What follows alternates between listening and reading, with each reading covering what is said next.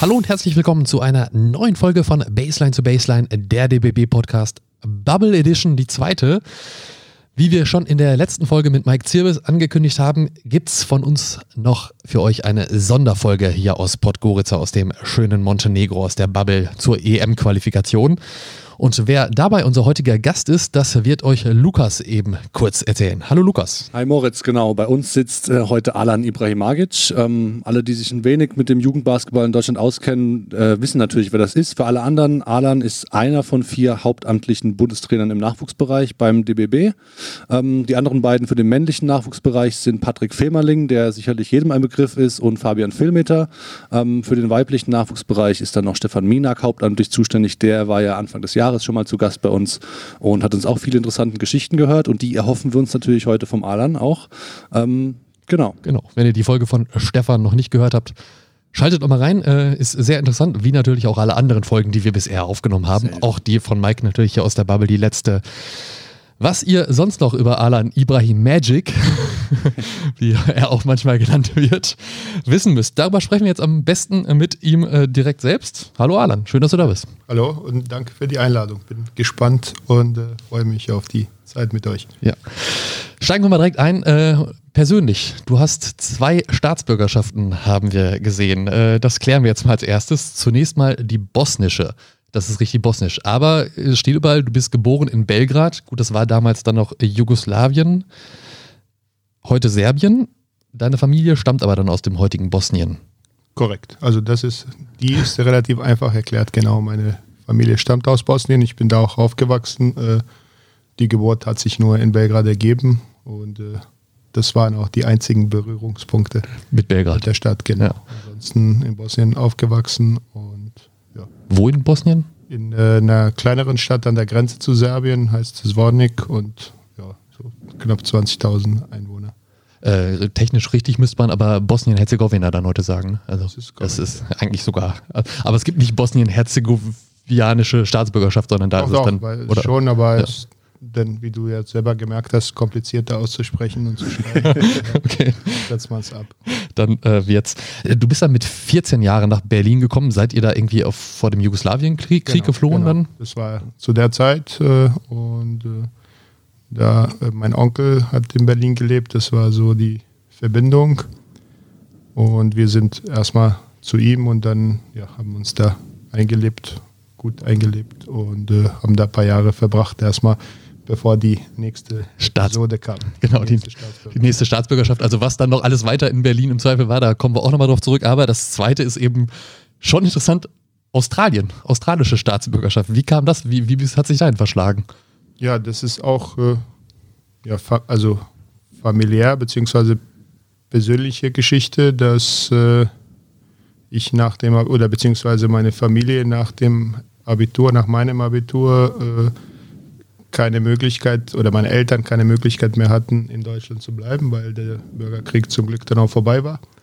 Und äh, aber da, wo wir herkommen, so die Bedingungen nicht die besten waren für, für die Rückkehr. Und äh, dann haben sie sich entschlossen, äh, weiterzuziehen, zu, äh, also nach Australien. Und äh, ja, ich bin dann mitgegangen oder ja, ich bin mitgegangen.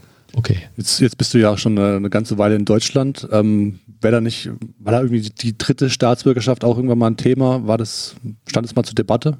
Noch nicht. Also da habe ich äh, ja nicht so drüber nachgedacht. Also die, die zweite kam, äh, weil wir dann, also da, meine Eltern sind dann auch, äh, ich war nicht so lange in Australien, meine Eltern waren, glaube ich, so 17 Jahre dann da, die sind auch geblieben.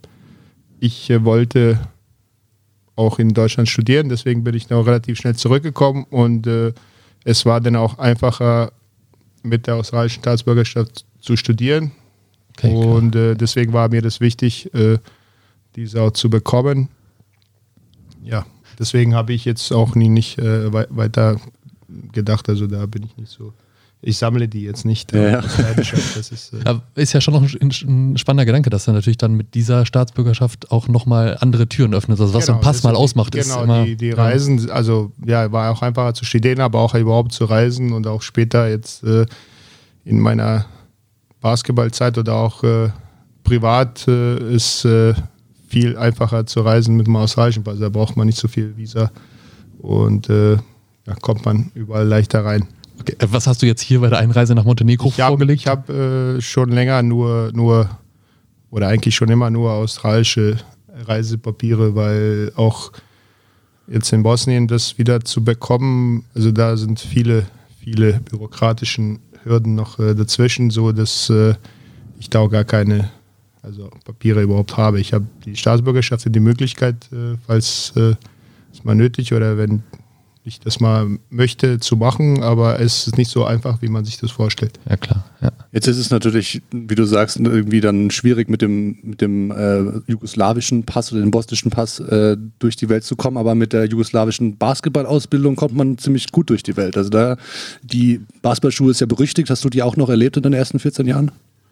Ich habe die ein bisschen erlebt. Äh, also ich habe angefangen äh, zu spielen, kann ich mich auch gar nicht erinnern. Also wir haben einfach draußen auch viel gespielt äh, auf dem Freiplatz. Also man hat insgesamt äh, sehr viel Sport getrieben, also alle möglichen Sportarten, wobei äh, ich glaube, das weiß man ja auch äh, von, von äh, dem Land oder den vielen Ländern jetzt, dass mhm. so Teamsportarten vor allem äh, erfolgreich und populär sind. So, das haben wir alles gespielt. ich bin dann beim Basketball geblieben, ich glaube so ab 10, 11 und habe aber das nicht so wahrgenommen, weil das ja, also was man kennt, da denkt man jetzt nicht weiter drüber nach, das war so, wie es war. Ich ja. habe es jetzt auch nicht als speziell in Erinnerung, aber habe natürlich dann selber auch später mitbekommen, äh, dass der Ruf sehr gut ist und auch die Arbeit. Und war auch dann aber durchaus äh, geprägt auch in Berlin, weil, wie wir alle wissen, äh, war ja Berlin sehr lange in der Hand äh, der Trainer aus, aus äh, Ex-Jugoslawien. Von daher habe ich das äh, vielleicht, oder nicht vielleicht, sondern ganz sicher deutlich intensiver noch äh, mitbekommen und gesehen und erlebt, äh, als ich das äh, in meiner Kindheit ha gemacht habe. Was macht die, die Basketballschule oder die, die Art, Basketball zu lehren und zu spielen in, in diesem Bereich Europas so, so besonders? Also was hast du davon mit zu den Mannschaften vielleicht auch gebracht, die du betreut und betreut hast und heute noch betreust? Na gut, ich glaube, dass äh, es einfach eine, eine große Tradition, eine Basketballkultur äh, gibt in, in, äh, in der Region. Und äh, alle kennen sich auch erstmal, äh, sind sehr viele Trainer, sehr viele erfahrene, also Trainer, die es, die es lange gemacht haben, die auch selber gespielt haben und äh, da das etabliert haben im Laufe der Zeit. Ich glaube, dass auch so körperliche Voraussetzungen äh, schon äh, sehr gut waren. Also viele viele äh, große Menschen. Und was jetzt die Schule angeht, ich glaube, dass da äh, sehr viel, also Competitiveness, ist um auf mhm. Englisch zu, zu, äh, zu nennen, mal. also das so Wettkampf und Gewinnen äh, spielt halt eine sehr große Rolle in äh, überhaupt im, äh, in der Region, in den Ländern des ehemaligen Jugoslawiens. Das ist das eine. Das andere, dass ich glaube, dass so eine Disziplin und, und äh, Kontroll, Wunsch der Trainer auf äh, Kreativität und äh, ja, Spielwitz der, der Spieler oder der, der Jugendlichen oder später mhm, auch der Erwachsenen ja. trifft, was eine ganz gute Kombination äh, ergibt. Also wie gesagt, äh, ein Trainer, der sehr klar ist in seinen Vorstellungen, sehr penetrant auch versucht, diese durchzubringen und Spieler, die ja trotzdem irgendwie einen Weg finden, da aus diesen Ketten rauszubrechen und ein äh, paar unerwartete, paar kreative Sachen zu bringen, äh, glaube ich, dass das schon auch äh, etwas, etwas Besonderes oder etwas Typisches war. Mhm. Oder ist immer noch, auch wenn sich das langsam äh, verliert.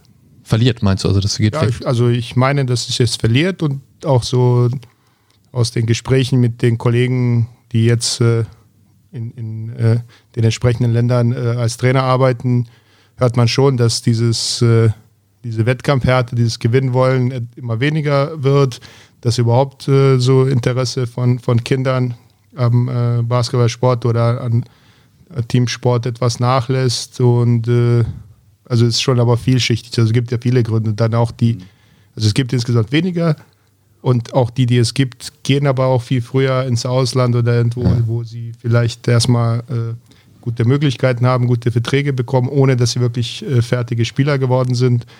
Und äh, ja, ich glaube, ich meine jetzt, wenn wir Bubble äh, Edition schon machen, wenn man sich an die letzte Bubble erinnert, dass Serbien äh, gegen die Schweiz verliert. Also ja, das ist zum klar. Beispiel etwas, was es A nie gegeben hätte und B, was ja auch, also das fällt denen auch schwer zu glauben, aber das ist nun mal die Realität. Also wir hatten vor zwei Jahren der, bei der Jugend-Europameisterschaft oder bei den Jugend-Europameisterschaften zwei Fälle, äh, wo die Serben gegen Großbritannien rausgeflogen, ausgeschieden sind. Und äh, also das zeigt ja schon auch ein bisschen äh, A, dass da etwas schlechter vorangeht, beziehungsweise etwas äh, weniger da ist, als es vor Jahren war. Aber auch B, äh, dass äh, alle anderen Länder, also alle Länder auch aufholen und dass es viel ausgeglichener ist als es äh, vielleicht vor, vor zehn Jahren oder vor 15 Jahren war. Ist vielleicht jetzt eine spekulative Frage, aber hat es auch ein bisschen was damit zu tun, dass die Dominanz äh, nicht mehr so stark ist, dass natürlich das Auswahlgebiet auch kleiner ist, dass das Ganze zergliedert ist in, ich meine, das war erst, haben die lange noch als Jugoslawien gespielt, dann war es Serbien und Montenegro, jetzt sind wirklich jedes Land für sich alleine. Ja gut, aber das eröffnet auf deiner Seite auch Möglichkeiten, äh, dass man mit also mehrere Spieler auf, auf dieser Bühne hat und dass sie sicherlich ist eine, wäre eine gemeinsame Nationalmannschaft jetzt oder überhaupt auch in der Jugend stärker, das ist klar, aber ich glaube, dass, äh, wie gesagt, äh, Tatsache, dass man jetzt fünf Mannschaften aufbieten kann, dann auch Chance ist, vor allem im jüngeren Bereich da einfach mehr Kinder auf dem höchsten Niveau sich messen lassen zu können. Ja. Von daher, ja, weiß ich nicht. Und das ist ja, also ich soll ja auch kein Abgesang sein, auch ich glaube, dass immer noch genug, genug Talent äh, da ist äh, ja. und äh, genug gute Spieler, genug gute Trainer, aber das ist schon etwas, äh, also die Dominanz, die da war, ist äh, ja nicht mehr da. Es ist, wie du gerade schon gesagt hast, auch ein Exportschlager ein Stück weit geworden. Ne? Also die anderen gucken sich auch ein Stück weit ab. Jetzt sind wir hier auch in einem äh, Staat, der zu diesem ehemaligen Jugoslawien dazugehört, in Montenegro, in Podgorica in der Hauptstadt. Mike äh, Zirbis, mit dem wir die letzte Folge aufgenommen haben, der hat natürlich hier keine Wurzeln, aber hat eine ziemlich starke Verbindung zu der Stadt Belgrad und fühlt sich jetzt hier auch so ein bisschen zu Hause. Ist das bei dir auch schon noch so, dass du hier in der Stadt so ein bisschen das, das spürst? Das ist so Heimat? Also ich sag mal, ich glaube, es wäre auf jeden Fall so, wenn man raus dürfte, aber okay, ja. Ja. so drin ist natürlich, also ist klar, dass wenn man mit den äh, Angestellten, Hotelangestellten in, in, in, der Sprache reden kann und wenn man einfach äh, die Musik, die nebenbei läuft oder wenn äh, Fernseher läuft oder Zeitungen da ausliegen, dass das einfach äh, versteht und ja, es ist schon so, dass man das Gefühl hat, äh, dann eher, dass man sich heimischer fühlt als woanders. Aber wie gesagt, das wäre deutlich stärker, wenn man noch irgendwie raus dürfte in die Stadt äh, und auch ein bisschen von dem Leben und von dem Flair hier äh, mitnehmen könnte. Man sieht es auch, du liest morgens hier die Zeitung. Ist, ist da sprachlich, ist das ein großer Unterschied zwischen Serbisch, Montenegrinisch und Bosnisch? Nee, also es also. ist äh, kaum, sind kaum Unterschiede, würde ich eher als Dialekte jetzt, wenn man es äh, mit, mit, mit, Deutschen, mit der deutschen Sprache vergleicht. Aber ich muss dazu auch sagen, äh, dass ich, egal wo ich bin, Zeitung lese. Also ich ja. bin ein äh, Zeitungsfetischist, auch wenn ich gar kein Wort verstehe. also egal. Also ich habe Chinesische auch, Zeitungen. auch in China und in Israel versucht, äh, die Bilder anzugucken. Und äh, von daher, das kommt dazu. Aber ja, hier ist es deutlich einfacher, weil hier kann ich es auch verstehen, was da drin steht. Also wir halten fest, Staatsbürgerschaften sammelst du nicht im Album, aber Zeitungen aus aller Welt, die werden gesammelt zu Hause. Ja, die werden, also da Wir sind äh, jetzt vor kurzem umgezogen, da musste ja. ich mich vor einigen schweren Herzens trennen. Also du nimmst auch wirklich mit nach Hause dann die verschiedenen Exemplare. Ja, also, also eins mal. Jetzt nicht, also, aber ich, also ich ja. habe schon sehr viel, denn Hauptsache Sport, also wenn so Sport und Politik sind so die Sachen, die mich interessieren. Und da bin ich auch schon ja am Sammeln. Also ich habe zum Beispiel, versuche ich jedes Jahr äh, aus den verschiedenen Ländern Europas oder auch aus USA äh, so Preview-Hefte der entsprechenden Liga zu finden. Ja. Das sammle ich schon. Und dann kommt halt zum Basketball kommen auch ein paar andere Sportdaten oder alle Sportdaten, äh, die es gibt, verfolge ich. Ich glaube, ich habe Joe Vogtmann äh, mal irgendwo gelesen, dass er sagte, also egal welcher Sport äh, ich verfolge das, da bin ich auch so.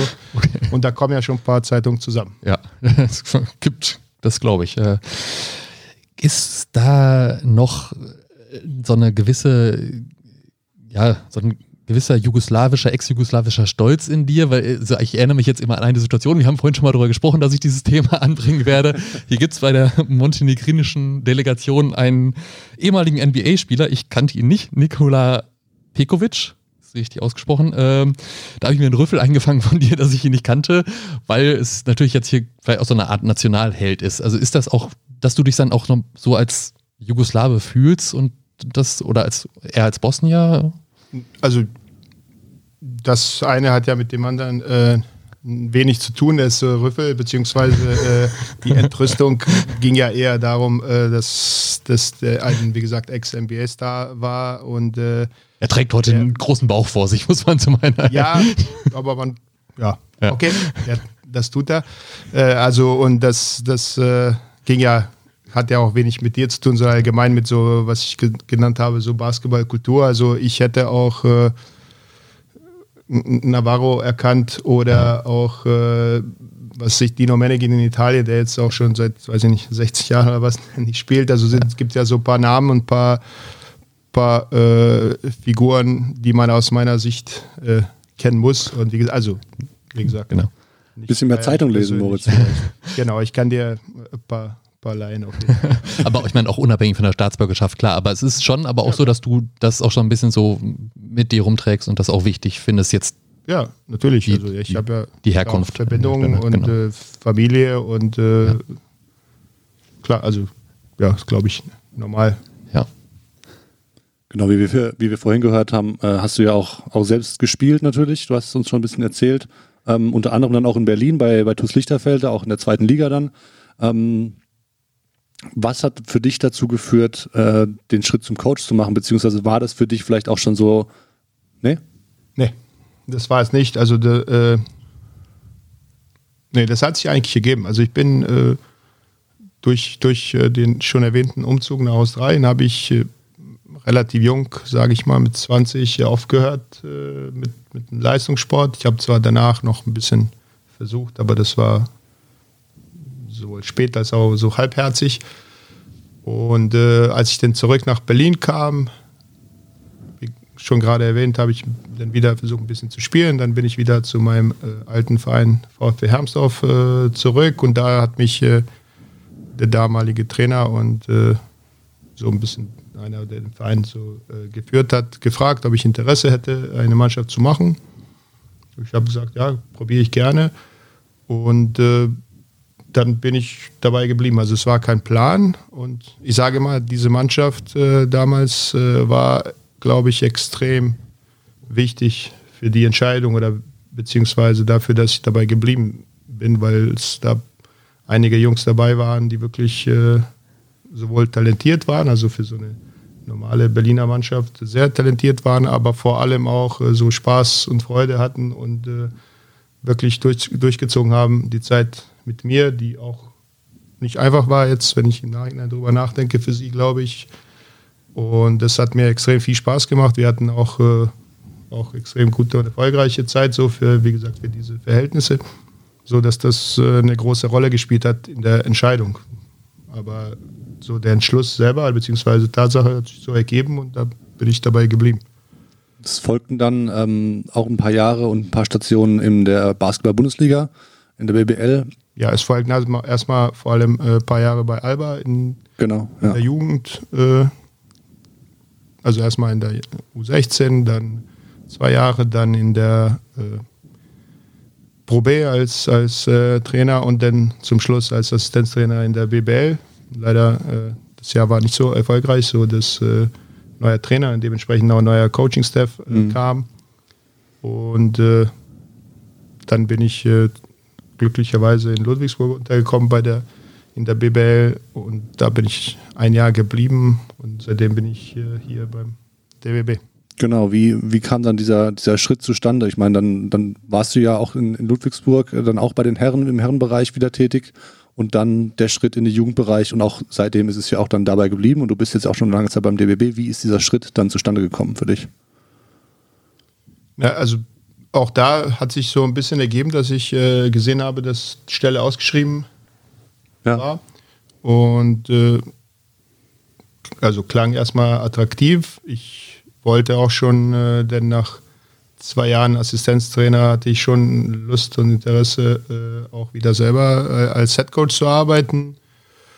Habe mich dann beworben, beziehungsweise habe erstmal angerufen, um zu fragen, ob es äh, eine richtige Ausschreibung ist oder ja. ob schon äh, feststeht, wer, wer der, der Glückliche ist. Ja. Nee, hieß, nee, das ist äh, schon, schon alles hat natürlich seine Richtigkeit und es läuft korrekt ab und habe mich beworben, war dann bei Vorstellungsgesprächen, beziehungsweise habe mich da mit den Leuten vor Ort unterhalten und Ideen ausgetauscht und ja, war glücklich, aber auch überrascht, muss ich sagen, dass ich äh, den Job bekommen habe. Und ja, seitdem bin ich äh, hier, ist schon auch fast acht Jahre her. Ja. Das heißt, es war dann so nicht über Connections bekommen, du hattest nicht einen Kumpel von einem Kumpel, der irgendwie beim DBB war zum Beispiel, ähm, du hast dich ganz klassisch beworben, wie wir uns alle auf unsere Jobs auch so ungefähr. Genau, also wenn ich einen Kumpel hatte, dann ja. äh, kannte ich ihn nicht, beziehungsweise, äh, also ich glaube schon, dass, dass es äh, geholfen hat, äh, dass äh, Frank Menz damals der mhm. Bundestrainer war, der jetzt nicht ein Kumpel war, aber auch schon jemand, den ich kannte und mit ja. dem ich auch äh, da gesprochen hatte und gearbeitet hatte und das hat sicherlich geholfen, ja, dass, dass, er, dass er mich kannte und schon äh, eine Idee hatte, äh, wer ich bin und äh, wofür ich stehe. Und so kontinuierlich ist das ja in den Jahren, natürlich in Zusammenarbeit mit den anderen Trainerkollegen, die da waren und sind, äh, auch ziemlich erfolgreich geworden. Das mit das erfolgreichste Jahr war 2018 mit dem AST-Sieg und dann noch die Bronzemedaille in Chemnitz. Ein Jahr später nochmal mit der U20 die Bronzemedaille. AST ist natürlich U18 und die beiden Bronzemedaillen bei der Europameisterschaft werden mit der U20. Ist das so ein bisschen das Ergebnis von der Kontinuität, also was du ab 2013, 14, vielleicht auch ein bisschen später in diesen Kadern angelegt hast, was sich dann da kumuliert hat in, in, in dieser Zeit? Du hast ja auch die INA U16 zum Teil begleitet, äh, die Kader. Also sicherlich äh, spielt das auch eine Rolle und es, es war wichtig, äh, dass, dass äh, man die Spieler kannte, vor allem würde ich sagen, bei dieser äh, Generation 2000, das wären die, die das äh, ASD gewonnen haben und die ein Großteil der U20, die in Tel Aviv Dritter geworden ist. Äh, das, also das glaube ich, extra, das war extrem wichtig, weil ich hatte die in der U16 betreut, hatten auch so vom Gefühl sehr, sehr gut zusammengearbeitet, hat, hat viel Spaß gemacht, hatten einfach so eine Verbindung äh, zueinander aufgebaut. Und äh, das war, ja, das hat geholfen und hilft allgemein. Und auch was die, das Jahr davor äh, angeht, im Chemnitz, die Spieler kannte ich auch gut, habe mit denen gute äh, Beziehung aufgebaut aber die waren ja auch extrem talentiert, das muss man ja auch sagen. Also es ist ja auch ja. Ergebnis von äh, jetzt jahrelanger und kontinuierlicher äh, Verbesserung der, der Infrastruktur, der Bedingungen insgesamt bei den Vereinen, bei den Verbänden, beim DBB selber. Also wir haben schon alle zusammen äh, sehr viel verbessert in den letzten Jahren und äh, glaube ich die komplette Arbeit äh, auf ein höheres Niveau gehoben und äh, jetzt im Vorgriff auf die nächsten Fragen. Hoffe aber, dass wir da nicht stehen bleiben, sondern einfach weitergehen und weitergehen müssen, weil ja, das geht ja nicht automatisch so. Genau, da kommen wir auf jeden Fall noch zu. Hat dich das dann damals geärgert, dass es jetzt zweimal so knapp an, auch am Finale entlang geschraubt ist, also beides mal Bronze war. Was hat da vielleicht noch so ein bisschen gefehlt als letzter Tick, dass es auch Silber oder Gold hätte werden können? Ja, also erstmal äh, chronologisch zuerst äh, war der AST-Sieg, wenn ich mich nicht täusche. Ja. Das, war, ja. das war wirklich äh, sehr schönes Gefühl. Wie gesagt, vor allem auch das mit den, mit den äh, Spielern, mit denen ich äh, einfach gerne zusammengearbeitet habe, mit denen es sehr viel Spaß gemacht hat, auch unabhängig jetzt von den Ergebnissen auch vorher. Und äh, nach dem Sieg der 98er vor zwei Jahren davor, also der zweite AST-Sieg, ich, also sieht schon irgendwie ein bisschen so aus nach so einem kollektiven Lerneffekt. Das, äh, wir waren wirklich kontinuierlich so der deutsche Weg langsam, aber stetig und äh, langsam, aber sicher.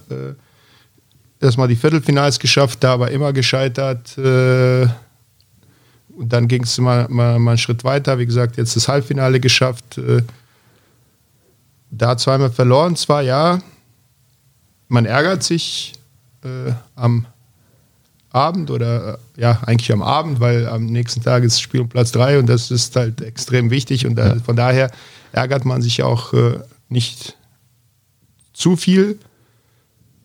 Und man freut sich aber den Tag später, dass man diese Spiele gewinnt.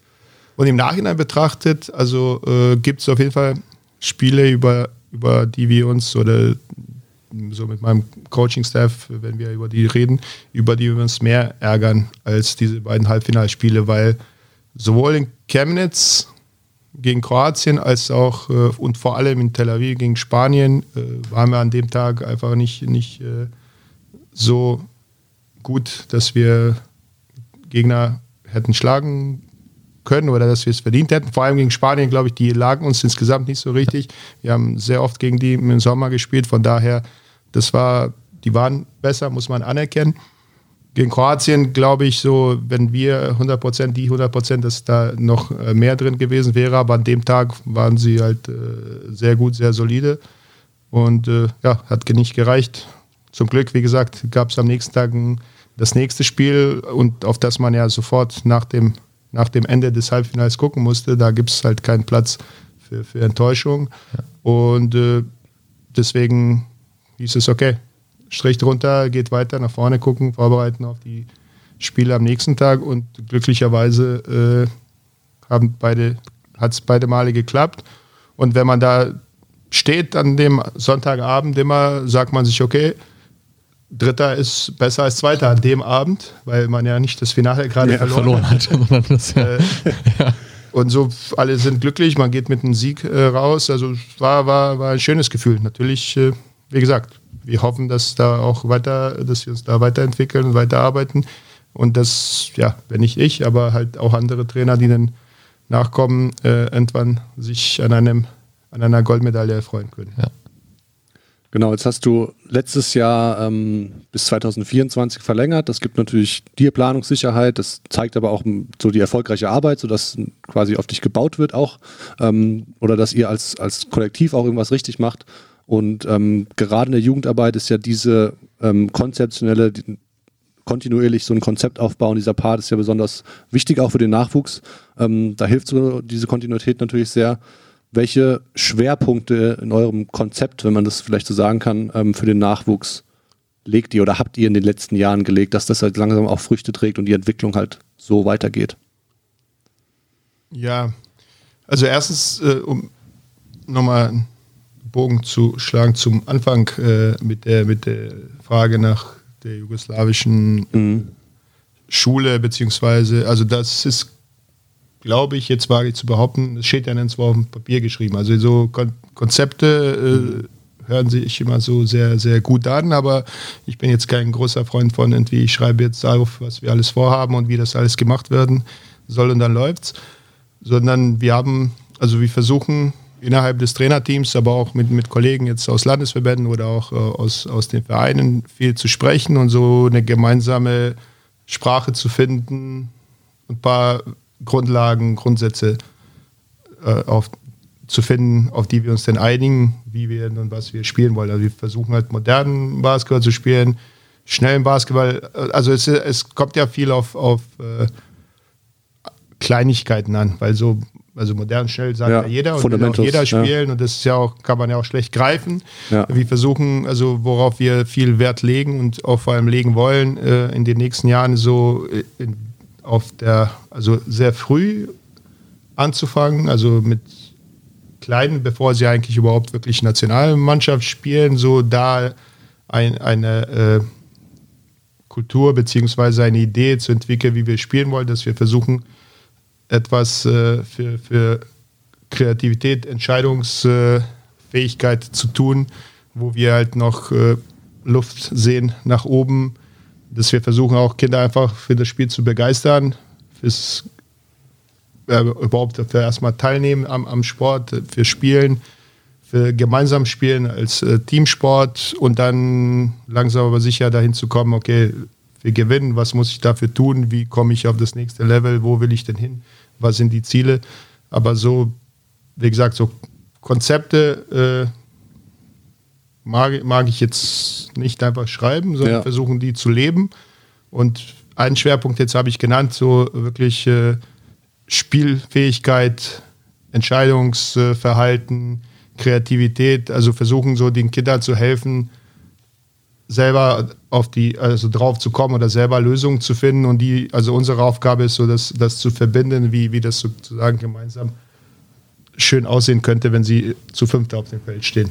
Also wir beschäftigen uns wirklich vor allem in dieser Zeit, wo man nicht so viel in der Halle sein durfte, haben wir uns sehr viel äh, mit Lernen an sich beschäftigt. Wie lernt man, wie eignet man sich neue, neue äh, Fähigkeiten, neue Eigenschaften, neu, wie man entwickelt man neue äh, ja, Skills, oder? Habits wäre Habits, Habits, wieder, ja. aber da fällt mir wieder Gewohnheiten vielleicht. Gewohnheiten, Schönes genau, deutsches Wort, Gewohnheiten. Das, ist- das ist die richtige, das richtige Wort. Und äh, da sind so Sachen, äh, die uns momentan bewegen und wo wir halt hinwollen. Wir haben jetzt äh, auch einen hauptamtlichen Athletiktrainer in, äh, in der Jugend beim DBB. Das ist, glaube ich, auch extrem wichtig, dass, weil das Spiel ist ja nun mal athletischer geworden und wird äh, von Athletik beherrscht. Äh, Und da müssen wir halt mitmachen, müssen wir auch da versuchen, auf, ein- auf ein anderes Level zu kommen. Und ich glaube, am Ende ist es, äh, ja, gibt keine große Wissenschaft. Es ist halt arbeiten, besser werden. Wie gesagt, wir versuchen zu optimieren, wie man, wie man das Lernen etwas äh, besser und einfacher gestaltet, dass man, dass man da schneller vorankommt. Und äh, ja, hoffen, dass, dass wir da auf dem richtigen Weg sind. Jetzt hast du die nächste Frage schon so ein bisschen auch vorweggegriffen, ähm, als du über Kreativität gesprochen hast. Es gab jüngst einen Artikel in der, in der Big, in der Zeitschrift, die haben wir jetzt zum zweiten Mal eine Folge im Podcast zitiert. Also bei Mike ging es auch schon darum. Ähm, kurz gesagt, ich weiß nicht, vielleicht weißt du, worauf ich hinaus will, kurz gesagt, fordert der Artikel quasi und ähm, Henrik äh, wird da auch zitiert, ähm, dass junge Spieler, insbesondere Guards, in ihrer Kreativität ähm, früher gefördert werden müssen oder dass die mehr, vielleicht auch mehr Freiheiten haben müssen, diese Kreativität auszuleben und das aufs Spielfeld zu bringen. Ähm, du hast es schon ein bisschen angeschnitten, aber wie stehst du dazu vielleicht nochmal im Detail? Beziehungsweise umgekehrt wurde es in der Vergangenheit vielleicht zu wenig auch Ja, gemacht. genau, ja. Das ist ja auch das Thema dann da. Gut, das ist äh, also ein Thema, das äh, also wo nicht nur ein Podcast, sondern wahrscheinlich auch nicht, Abendfüllend. Ein, ein, ein, nicht nur Abendfüllen, wahrscheinlich auch mehrere Abende äh, zu füllen sind. Weil das ist ja alles, also es spielen ja viele Sachen zusammen. Am Ende ist ja leider, aber auch zum Glück so, dass sehr viel, egal in welcher Altersklasse, in welchem Bereich, von Ergebnis abhängt. Und äh, die Sachen, die ich gerade angesprochen habe, was lernen, was Lösungen finden und sich selber einfach, also selber drauf kommen, selber sich äh, äh, mit Hilfe von, von Trainern etwas erarbeiten und so ein Verständnis, das äh, erfordert viel mehr Zeit, als äh, wenn ich gesagt bekomme, okay, wir wollen das und das so machen. Das ist auch kurzfristig erfol also weniger erfolgreich, weil also um zu lernen und um etwas besser machen zu können, muss man auch extrem viele Fehler machen. Und diese Fehler zu erdulden, äh, ist halt äh, nicht, also nicht einfach äh, für, für keinen Trainer. Und das ist halt ein äh, Bereich, an dem wir alle zusammen und halt vor allem extrem wichtig, die Trainer erstmal in, der, in jungen Jahren, äh, die, sie, die sie haben müssen, damit die Kinder überhaupt ja, die Chance bekommen, beziehungsweise die Freiheiten bekommen, sich auszuprobieren und äh, wie gesagt auch Fehler zu machen, mal neue, neue Wege äh, zu bestreiten und dann einfach ihren Weg, ihre Skills, ihre Fähigkeiten zu entwickeln. Weil ich glaube, und das sieht man ja, finde ich, auch, heute, wenn man in die NBA guckt, die ja nun mal die besten Spieler der Welt vereint, das ist ja, gibt ja nichts, also natürlich gibt es ja Typen, aber trotzdem auch von diesen Topstars, jeder ist äh, sehr individuell in seinen Stärken, Schwächen und in dem, was er aufs Feld bringt. Und das ist ja, glaube ich, auch da, wo wir hinkommen müssen. Wie gesagt, dass wir die Spieler da ausbilden, dass sie das, diese Fähigkeiten haben, dass sie die ausleben dürfen. Und das ist, was wir machen können.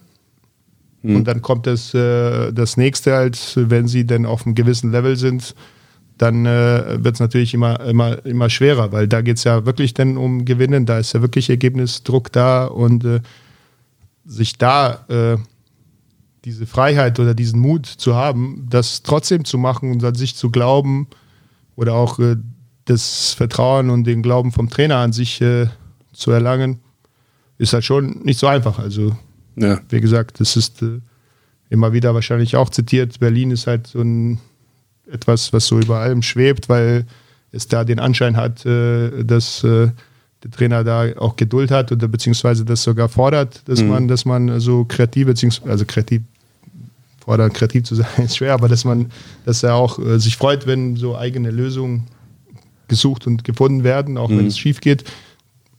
Aber ansonsten, ja, ist es, ich meine, wäre es würde nicht so oft äh, in, also erwähnt werden, die Situation in Berlin, wenn ja, sie klar. alltäglich wäre. Von daher sieht ja. man ja schon daran, dass es äh, eher wenige Chancen und Möglichkeiten gibt, äh, sich so da auszuleben und zu verbessern. Aber siehst du das aus Trainersicht denn auch so, dass, äh, also vielleicht auch gerade solche extrovertierteren äh, Typen, das hatten wir jetzt dann eben auch wie ein Dennis Schröder, der war hauptsächlich Thema dieses Artikels, dass es mehr davon geben müsste.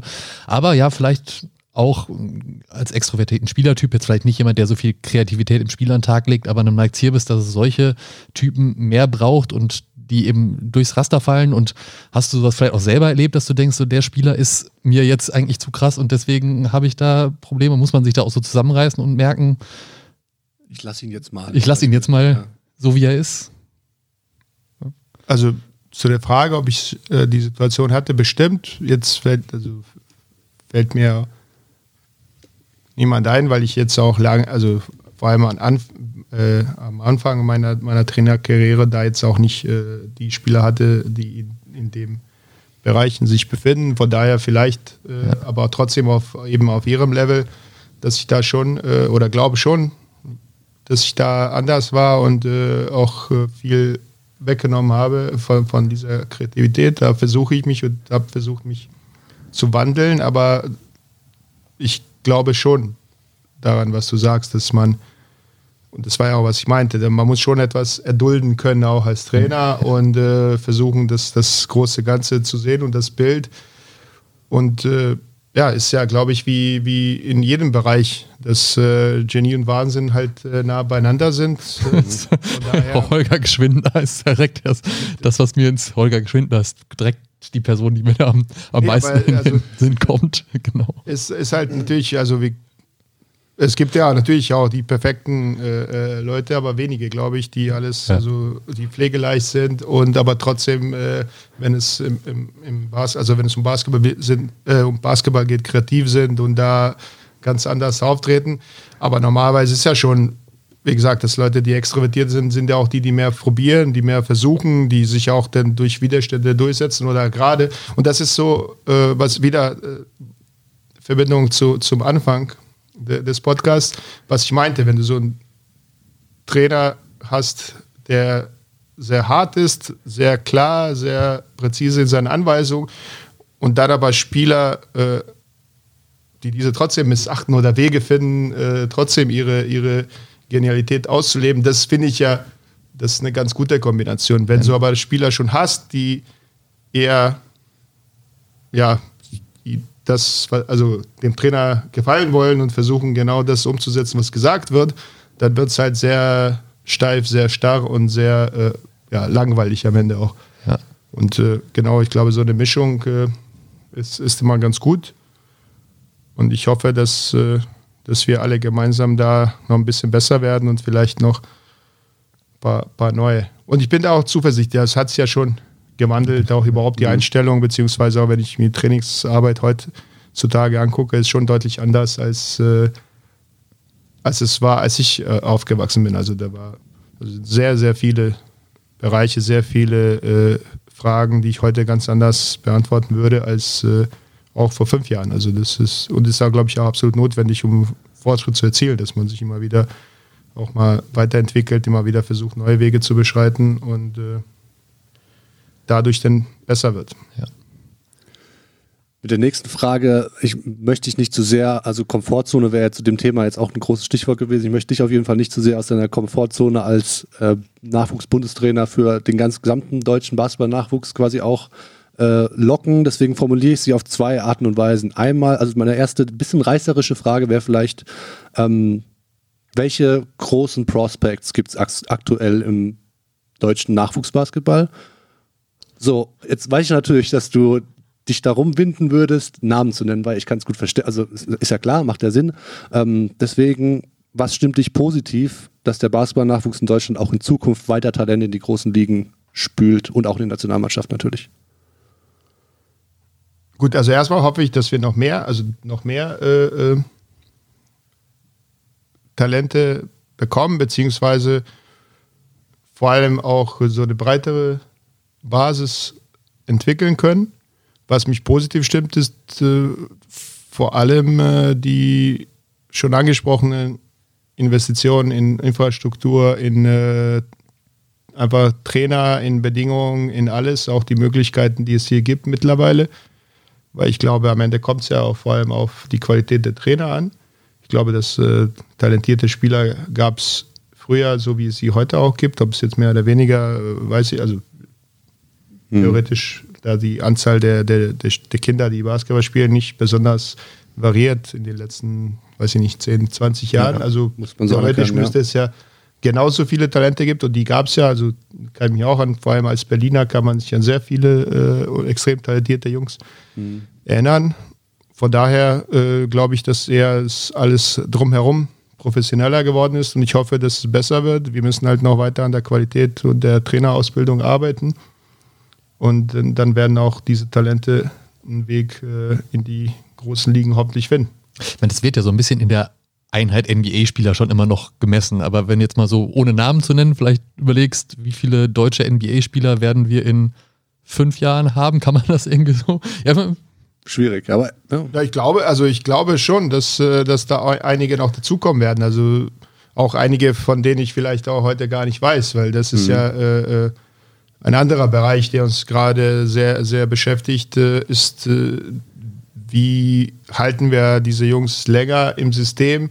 die vielleicht noch nicht diese körperlichen Voraussetzungen haben, dass sie jetzt, oder nicht Voraussetzung ist falsch, aber dass sie nicht so weit entwickelt sind, dass sie jetzt rausstechen in den jungen Jahren, sondern dass wir versuchen auch andere mit zu äh, fördern, die später kommen. Also es gibt ja auch, wenn man äh, genug äh, Untersuchungen bzw. genug Statistiken und man kann ja alles finden, wie viele Nationalspieler in der Jugend Nationalmannschaft waren oder beim Bundesjugendlager ist eine große Veranstaltung des, des DBB, wie später kommen, Quereinsteiger, die einfach in ein paar Jahren äh, 20 Zentimeter gewachsen sind oder 30 irgendwann später. Von daher, da, das ist auch äh, ein Punkt, den wir, den wir bearbeiten und aus dem wir auch hoffen, wieder ein paar, paar Jungs mehr, mehr daraus zu bekommen. So dass ich glaube, dass wir durchaus, äh, durchaus äh, paar Spieler noch in die NBA. Also der, so kurzfristig, wenn man sich jetzt äh, anguckt, zum Beispiel jetzt mit Franz Wagner, der bei äh, Michigan dieses Jahr eine sehr gute Rolle spielt und auch schon gehandelt wird im nächsten Jahr als möglicher äh, Draft-Kandidat. Oscar da Silva sowieso, der bei Stanford äh, eine sehr gute Saison spielt. Und äh, sind auch ein paar, paar andere Jungs, die jetzt gerade da im College sind oder die auch hier äh, Chancen bekommen, in der Bundesliga, Bundesliga sich zu zeigen. Von daher. Ja. Sam Griesel war ja auch schon bei dir quasi im Team mit drin. Colin, Colin Welp gibt es noch, der, der Sohn von, von Chris Welp, die sind auch noch im College drüben. Ja. Gut, das sind ja auch die, also, aber, also ich freue mich natürlich, aber das ist, sind auch so, also die beiden sind ja auch in den USA aufgewachsen. Ja. Da ist ja, äh, ja okay. bis gar nichts jetzt ja. von, von unserer Seite ja, okay. deren ja, Entwicklung gemacht worden. Und äh, aber gibt ja auch wirklich äh, Jungs, die hier groß geworden sind, wie. Franz, wie Oskar, äh, die da jetzt äh, für sich einen Namen machen. Und äh, ja, das ist schon mal ein gutes Zeichen, guter Weg. Hoffe und glaube, dass auch die, die jetzt da sind, noch ein paar Jahre da bleiben, sodass die Anzahl dann immer größer wird. Du hast eben so ein bisschen angeschnitten, ähm, dass ihr jetzt quasi auch jetzt Spieler nicht in Anführungsstrichen aus dem Raster fallen lasst, die vielleicht den athletischen Anforderungen, Anforderungen auch in Anführungsstrichen, ähm, jetzt per se auf den ersten Blick oder auf den ersten Eindruck nicht unbedingt entsprechen. Habt ihr das auch ein bisschen verändert, quasi welche Bedingungen auch wieder in Anführungsstrichen der Spieler erfüllen muss, damit ihr ihn quasi aufnehmt ins System sozusagen? Na, wir, wir versuchen, also wir versuchen, wir haben jetzt äh, äh sehr viele Testungen, die wir machen, die auch ein bisschen in die Richtung gehen, äh, so biologisches Alter, also mhm. äh, weil das ja auch, also ein Jahrgang hat eine sehr große Spanne. Äh, also keine zwei Jahre vor seinem Jahrgang sein von der Entwicklung ein Kind und zwei Jahre dahinter. Und das heißt, wenn wir jetzt vom Bundesjugendlager oder von der JPBL mit 15, 16 sprechen, ist das schon eine riesige Spanne, vor allem in mhm. dem Alter. Und äh, wie gesagt, wir versuchen da ein bisschen zu testen, auch viel mehr auch drauf zu gucken, auf, die, auf diese äh, Kinder. Wir haben da entwickelt ein paar Ideen, äh, wie man das bei unseren Maßnahmen auch berücksichtigen könnte, dass man die äh, zusammen trainieren lässt oder also mhm. einfach verschiedene Wege. Also ich probiere das auch aus, wie da sind wir auch nicht, also sind wir auch gerade am Anfang dieses Weg, Weges, versuchen auch so einfach Bewusstsein zu, zu entwickeln, auch das im Gespräch zu haben, dass Leute sich überhaupt damit beschäftigen, äh, mit diesen na, Phänomenen oder mit, ja. diesen, mit dieser Situation, mit dieser Tatsache aus unserer Sicht äh, und schon dadurch einfach vielleicht, also die Hoffnung ist äh, länger auf viele setzen und sich mhm. nicht früh festlegen auf äh, diesen oder jenen Spieler. Das ich, ich mein, geht, so ganz, das geht ja bis gar nicht, ich habe nicht gedacht, das geht ja so weit, dass äh, habe ich beim Bundesjugendlager jetzt letztes Jahr, was ja in Heidelberg zum Glück stattfinden konnte, mitbekommen oder gehört, dass die Spieler überproportional vertreten sind, die halt in den ersten Monaten des Jahres geboren wurden. So rum ist richtig, ne? Und das ist richtig. Genau. Das ist, das ja, ist, das aber ist, ist ja überproportional, ist ja nicht nur dort. Also das setzt sich ja weiter und weiter fort. Auch selbst in den Bundesligen ist es ja äh, schon so. Genau. Ja, aber da, also was, weil mich dieses, das, das, die späte Geburt in einem Jahr natürlich dich ein Stück weit in den Nachteil bringt, weil du halt gerade in diesen frühen Entwicklungsphasen immer den gleichen Jahrgängen, die im Januar geboren bist, hinterherhängst. Ne? Das ist ja auch was. Und dadurch vielleicht auch Leute durchs Raster fallen können. Das ist ja natürlich jetzt wieder, oh, das ist ein, ein, ein, ein äh, Herzensthema von uns Bundestrainer. Da gibt es auch ein äh, paar, paar, andere Kollegen, die da noch deutlich besser und tiefer drin sind im Thema als ich. Aber das ist korrekt. Erstmal das und das Schlimmste oder beziehungsweise das größte Problem, um da, das sind wie, dass man es nicht so richtig sichtbar machen kann, weil wir sehen ja nicht, wen wir verlieren oder wer durchaus erwähnt. Mhm. Das ist einfach nicht da. Und äh, aber wir sehen ja eben diese Zahlen, die du eben angesprochen hast. Äh, das ist äh, das Übergewicht vom ersten Quartal, zweit, also erste Hälfte des Jahres, viel weniger aus äh, dem dritten und vierten Quartal. Die denn später geboren sind, ja häufig auch, denn die etwas früher entwickelt sind, weil sonst hätten sie ja gar keine äh, Chance. Und das setzt sich halt immer weiter fort, immer weiter fort. Das gleicht sich dann auch irgendwann aus, aber weil, und dann ist natürlich auch wieder äh, kommen die Argumente, ja gut, aber man sieht, dass sich die, die wirklich es drauf haben, auch durchsetzen und die auch durch diese, also diese, gegen diese Widrigkeiten ankämpfen, auch mit einem großen Willen und großem Talent. Und das hat natürlich auch seine perfekt. Berechtigung. Diese ja, ja. Argumentation ist ja auch nicht komplett verkehrt. Aber wir glauben da einfach, dass, äh, dass da noch Potenzial ist äh, und sind da auch nicht alleine. Also ist jetzt nicht so, dass der Deutsche Basketballbund äh, oder die, die Bundestrainer sich nicht alleine mit diesem Thema beschäftigen und sich dieses angenommen haben, sondern das ist auch überhaupt in, in Sport und in vielen Ländern ein Thema. Und damit haben wir uns ja, sehr viele Tage der Corona-Zeit um die Ohren geschlagen. Ja. Ja, mir ist es, mir ist es nur eingefallen, ähm, weil gerade im Basketball, und du hast ja auch das angesprochen, das Spiel wird immer athletischer und Athletik ist so wichtig, aber es ist eben auch nicht nur Athletik, wenn du irgendwie breite Schultern hast und hoch springen kannst, es ist ja auch ähm, Verzögerung, Richtungswechsel. Ich meine, jetzt sind wir wieder in der NBA, aber ein Luka Doncic ist ist ein krasser Athlet, obwohl er definitiv nicht aussieht wie ein krasser Athlet, aber was er für athletische Sachen macht, wie schnell er abstoppen kann, wie schnell er ähm, vom einen ja, Bein Gewicht verlagern kann und sowas, genau. Und gut und halt auch, auch basketballerisch äh, unglaublich. Äh, auch wieder Genie und Wahnsinn wieder das, das Ding. Nee, aber deswegen auch an die Tests vom Bundesjugendler muss, muss, ich auch, muss ich auch denken in dem Zusammenhang und deswegen die Frage danach, nach welchen Schwerpunkten man quasi nach, nach Jugendspielern sucht. Also, also, am Ende ist es ja auch sehr viel Trainerauge, ja. also Gefühl für die Leute, äh, Feedback von, von den Trainern aus dem Landesverband, aus dem Verein. Aber wie gesagt, das, äh, also wir werden, gehen jetzt nicht rein, machen einen Test und das, da gehen wir nach den Testergebnissen. Das ist einfach so eine kleine Hilfe, mhm. um vielleicht da noch ein bisschen besser oder anders auch drauf zu gucken, als äh, einfach nur ein Spiel zu gucken und zu sagen, okay, der macht dieses oder jenes und deswegen ist der gut und der andere nicht. Ja. Sondern halt versuchen einfach mehr, mehr Faktoren oder mehr Informationen über die, über die Spieler. Ja, es ist ja nicht immer nur, es ist ja immer so, nicht nur die eine Datenmenge sagt es, sondern je mehr Datenmengen Genau, ich bekomme, genau. desto mehr Informationen habe ich im Endeffekt genau, auch. Je Ja. mehr Daten äh, und je mehr Eindrücke, je mehr, Genau. desto besser wird das Bild, ja.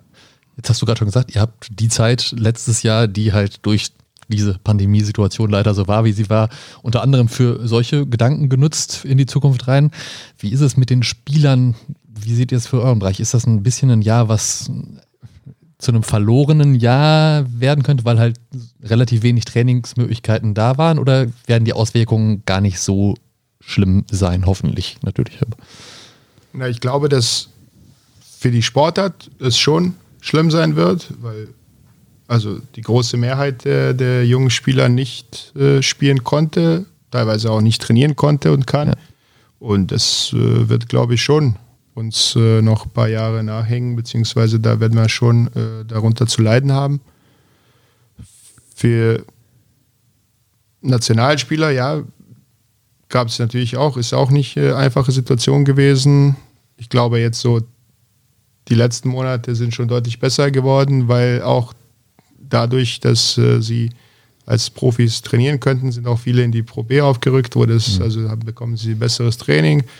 Für einige war es vielleicht auch ganz gut, dass sie einfach äh, mehr Fokus auf Training legen konnten, äh, vielleicht einfach auch etwas genau und besser an Sachen arbeiten konnten, die man vielleicht in so einem normalen, nenne ich es mal, äh, Jahr, wo es einfach um wieder um Gewinnen, Spiel hier, Spiel da geht, äh, machen könnten. Aber ja, im Großen und Ganzen, also für die über, also über eine große Mehrheit wird es ja eher ein, ein sehr schlechtes oder ist es ein sehr schlechtes Jahr gewesen. Und habt ihr schon Pläne, wie ihr das jetzt vielleicht auch diesen Sommer jetzt im Sommerprogramm schon so ein bisschen abfangen könnt? Zum Teil finden ja jetzt auch schon auch jetzt Lehrgänge statt, die eigentlich normalerweise gar nicht im Frühjahr sein würden. Ja, das ist richtig. Also abfangen können wir es gar nicht, werden wir auch gar nicht versuchen. Wir haben, äh, ja, wir haben im vergangenen Sommer, wir haben jetzt äh, angefangen, auch schon ein paar Lehrgänge, wenn das möglich ist, zu machen, um einfach, ja, also das ist, man muss auch sagen, das sieht man auch extrem, wie wichtig es für die, für die, für die Kinder, für die Spieler das ist. Also, weil so, also man sieht die Freude, einfach auch da zu sein, man sieht das auch in der Trainingsarbeit, im Umgang miteinander, dass es einfach äh, was Besonderes ist, Ja. Was äh, jetzt da zu sein und trainieren zu dürfen, Basketball spielen zu dürfen. Was den Sommer angeht, äh, wie gesagt, also man kann es ja auch gar nicht abfangen, weil der Sommer schon relativ kurz ist und wir wollen jetzt auch nicht, also auch versuchen, auf Teufel komm raus, jetzt müssen wir so viel reinpacken, weil wir es verpasst haben, weil ich glaube auch, da muss man vorsichtig sein. Die haben ja auch, müssen irgendwie mit der Schule jetzt wieder hinterherkommen, haben denn, wenn es normal losgeht oder wie gesagt in diesen Pro A, Pro B Vereinen oder höher äh, jetzt auch die Saison, das heißt, die muss ja auch gespielt werden, da ja, gibt es auch nicht so viel Platz, äh, da viel, viel äh, Nationalmannschaftsmaßnahmen reinzu, reinzupacken. Das heißt, der Sommer wird vielleicht ein äh, paar Tage länger von den Lehrgängen sein, aber jetzt nicht besonders viel. Hoffentlich einfach wieder normal, dass die Jugendeuropameisterschaft, Ja, okay, das, das, ist, das ist ja dann West, das aus, nicht, dass genau. Es, dass es nicht geben Ja. wird und Ja. äh, dass wir Das spielen dann- dürfen. Ja. Und äh, ja, freue mich schon jetzt drauf. Ja, wir alle, denke ich mal. Jetzt merkt man, du brennst, ich ja für den Jugendbereich, und scheinst da so dein Stecken, oder ja, scheinst dein Steckenpferd da gefunden zu haben. Das ist, ja, ich würde sagen, allgemein für, für den Basketball. Äh, Genau, ja, aber auch für die Entwicklung von, von jungen Ja, Spielern, ne? ich Also das glaube, vielleicht eher gehört, dann. Ja, ja. Ja. Ich glaube, das gehört natürlich dazu und äh, ich glaube, dass äh, ich glaube einfach, dass für jeden Verein, für jeden Club, auch in der Bundesliga oder auch drunter, äh, noch viel Potenzial da ist, was, was den Verein eben helfen würde. Also dass da so viele Jugendliche äh, und Kinder sind, die in der Lage sind, äh, in der Bundesliga zu spielen, auch so eine Stück Identifikationsfiguren zu sein. Auch einfach muss man auch sagen, als Verein muss man, äh, als Profiverein muss man auch an die finanzielle Seite denken, die vielleicht den einen oder anderen äh, Euro sparen können, weil sie halt äh, im eigenen kein Import benötigt wird. Ja, oder überhaupt ja. einfach im eigenen Verein äh, ausgebildet wurden und ja. noch jung sind und dann hoffentlich nicht äh, nur aufs Geld gucken, sondern auf die, auf die Möglichkeiten und auf die gute Ausbildung. Und äh, ja, das liegt mir schon am Herzen, aber ich glaube, dass es einfach auch der richtige Weg ist, äh, um den Basketball insgesamt nach vorne zu bringen. Würdest du denn selber gerne nochmal auch im, im Herrenbereich dann arbeiten, auch als Headcoach möglicherweise irgendwo, irgendwann? Ja, also ja, das ist immer ein Thema und war immer ein Thema, aber ja, bis jetzt hat sich jetzt nichts, nichts ergeben äh, und ich fühle mich auch wohl in diesem Jugendbereich. Es macht Spaß, es ist auch also sind dann die besten Spieler, mit denen man arbeiten darf und äh, die Bedingungen sind super. Von daher hat es auch sehr viele gute Seiten, aber man muss auch sagen, ganz klar, dass so die tägliche Arbeit schon dann fehlt. Also ja. diesen Zeiten vielleicht noch mehr als sogar mhm. sonst, Klar. weil wir in normalen Jahren schon immer wieder mal Camps und Lehrgänge haben, auch mit Jüngeren, mit Älteren, mit verschiedenen Altersklassen. Ich darf zum Glück bei den äh, Fenstern Haut dabei sein, das ist auch extrem wichtig. Aber trotzdem gibt es schon Momente, vor allem wenn so ein Fenster zu Ende ist, äh, in dem man sich sagt, boah, das ist doch schön, irgendwie täglich äh, zu arbeiten, in der Halle zu sein, eine Entwicklung zu sehen, Kontakt äh, mit, mit äh, Spielern zu haben. Von daher ja, kann ich mir schon vorstellen, auch äh, in, das zu probieren. Ja. Im Herrenbereich oder bei der A-Nationalmannschaft bist du seit Beginn der WM-Quali, also 2017, glaube ich, äh, dabei ungefähr, müsste das sein, ne? oder täusche ich mich? Ja, ich bin schlecht ja. mit Zahlen. Aber ich glaube, das erste, erst Novemberfenster 2017 war das. Da seid ihr dann besser als ich. Also, ja. Glaube ich, meine ja. ich, habe ich zumindest irgendwo gesehen, ja. Genau, wie, wie kam dieser, dieser Schritt zustande? War das, hat sich das auch so einfach ergeben? Quasi? Puh. Das ist eine sehr gute Frage, die kann ich dir ehrlich gesagt gar nicht so genau beantworten. Äh, also es hat ja sicherlich damit zu tun, dass äh, Henrik äh, Head Coach ist. Also ich habe schon äh, vorher bei, bei Frank Menz habe ich so ein bisschen äh, mitgeholfen. Dann habe ich bei äh, Chris Fleming äh, habe ich äh, immer bei Europameisterschaften eine andere, also die Kreuzgruppe gescoutet, ja. so dass ich da auch schon äh, ja, da, dabei war, auch mal beim Lehrgang dabei war, aber auf jeden Fall hatte ich so Verbindungen zu der Nationalmannschaft. Und äh, mit Henrik äh, ja, verbindet, verbindet, mich schon eine, also auch schon eine Freundschaft. Wir waren schon, jetzt weiß ich nicht, wie das Jahr, welches Jahr es war, aber mit den äh, 89ern mit der U20 gemeinsam unterwegs. Und haben dann auch äh, bei Alba waren wir eine, also wir haben nicht zusammen gearbeitet, aber wir waren zeitgleich da, sodass wir auch da äh, äh, im, im, Jugendbereich schon auch also nicht in einer Mannschaft zusammengearbeitet, aber Kontakte das Ganze schon ja. dann mit zusammengestaltet haben.